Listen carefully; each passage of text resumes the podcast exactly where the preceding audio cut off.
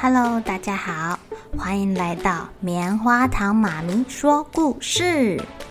我是棉花糖，很高兴在这里跟大家分享一些好听好玩的故事。偷偷预告一下，每个礼拜五啊，棉花糖妈咪会跟大家讲一系列的原创故事。身体大公司要告诉大家，我们厉害的身体是怎么运作的哟，千万不要错过了。也欢迎小朋友在听完故事后，把你想到的画面给画下来。棉花糖妈咪会把它放在粉丝专页上面，让更多小朋友可以分享你的创意哦。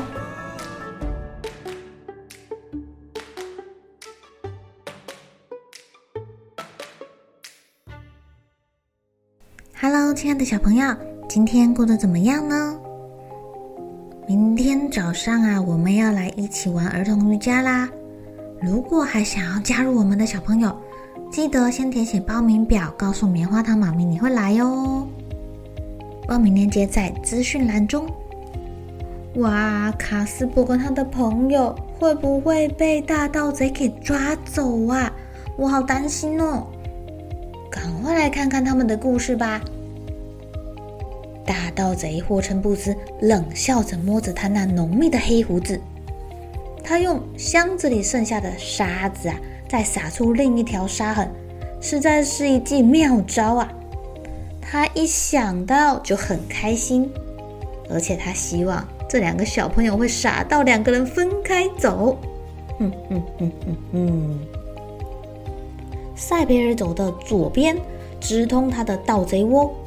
他怎么也想不到，大盗贼霍称布斯正拿着上膛的手枪，躲在房子不远处的一棵树后面等他呢。不过他手枪里没有装子弹，是填满了各种磨得细细的胡椒粉。嗯嗯嗯嗯嗯，这时候用胡椒粉刚刚好啊！哎呀，这两个小子什么时候会来呢？树林里出现的人影是卡斯伯吗？他看见了一顶红色的帽子，那是卡斯伯常常戴的红帽子。哎，霍称布斯举起了胡椒枪，瞄准帽子，嘣！只见火光一闪，爆炸之后，一团胡椒烟雾弥漫的。可怜的赛培尔，哦，他戴了卡斯伯的帽子，这个是赛培尔哦。一枪正中他的左脸颊，在这瞬间呐、他什么也听不见，什么也看不见，只是一直的打喷嚏，拼命的咳嗽，脸也觉得辣辣烫烫的，眼睛又刺又辣的，太可怕了。大盗贼霍称布斯不费吹灰之力就搞定了赛培尔，他拿出绳子把赛皮尔的手脚捆起来，然后把他往肩膀上一扛。走回他的窝里去了。啊啊！你现在可以尽情的打喷嚏了。等到胡椒的威力稍微减弱的时候，他踢了一脚塞佩尔。你好啊，卡斯伯，欢迎光临我的强盗洞。这地方你满意吧？哦，可惜你好像感冒了。哼，谁叫你多管闲事呢？塞佩尔暂时无法回答他，他还在阿丘阿丘。还好吗，卡斯伯？啊？他说什么？卡斯伯？我不是卡斯伯，塞培尔喊道。不过他马上又打了一个大喷嚏。哈哈，是的，是的，是的，我知道你不是卡斯伯，哈哈哈哈，你是皇帝。不，不是，我是塞培尔。你是赛培尔啊，我就是凯撒大帝。可可可是我真的是赛培尔啊！闭嘴！你在胡说八道，小心我用东西揍你哦。嗯，是什么声音呢？他们正在吵的时候，忽然听到叮铃叮铃叮铃，在他的门口上面的小铃铛发出声音了。大盗贼很得意地说：“哈哈，我告诉你，这个声音啊，就是你的朋友赛培尔掉进我的陷阱里了！哈哈哈哈哈哈！谁能抓得住我呢？我现在就去接你的朋友。卡斯伯真的掉进洞里了吗？原来啊，刚跟赛皮尔分开之后，卡斯伯就沿着那个沙子痕迹走啊走，走啊走，走到树林的深处。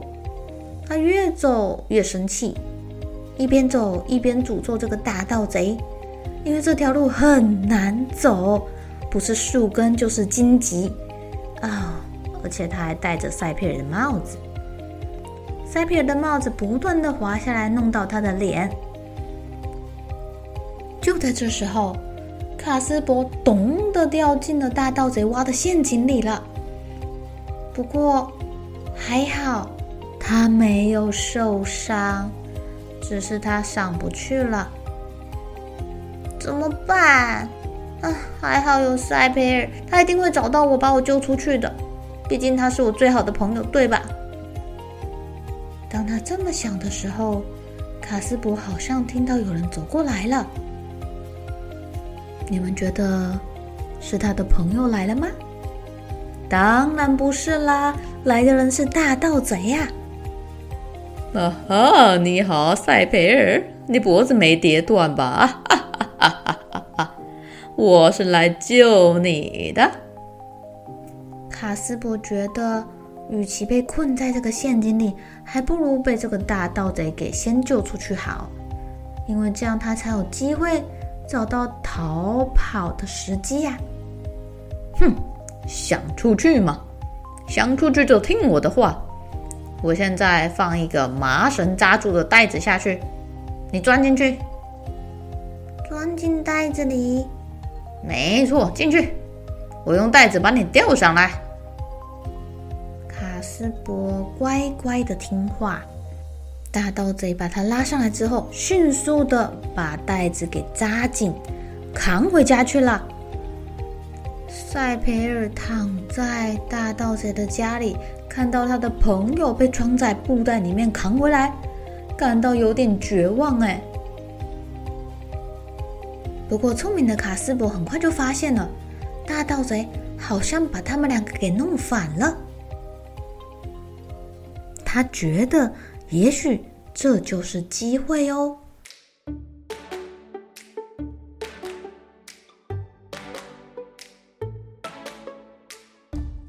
亲爱的小朋友，你们觉得卡斯柏又想到什么好点子啦？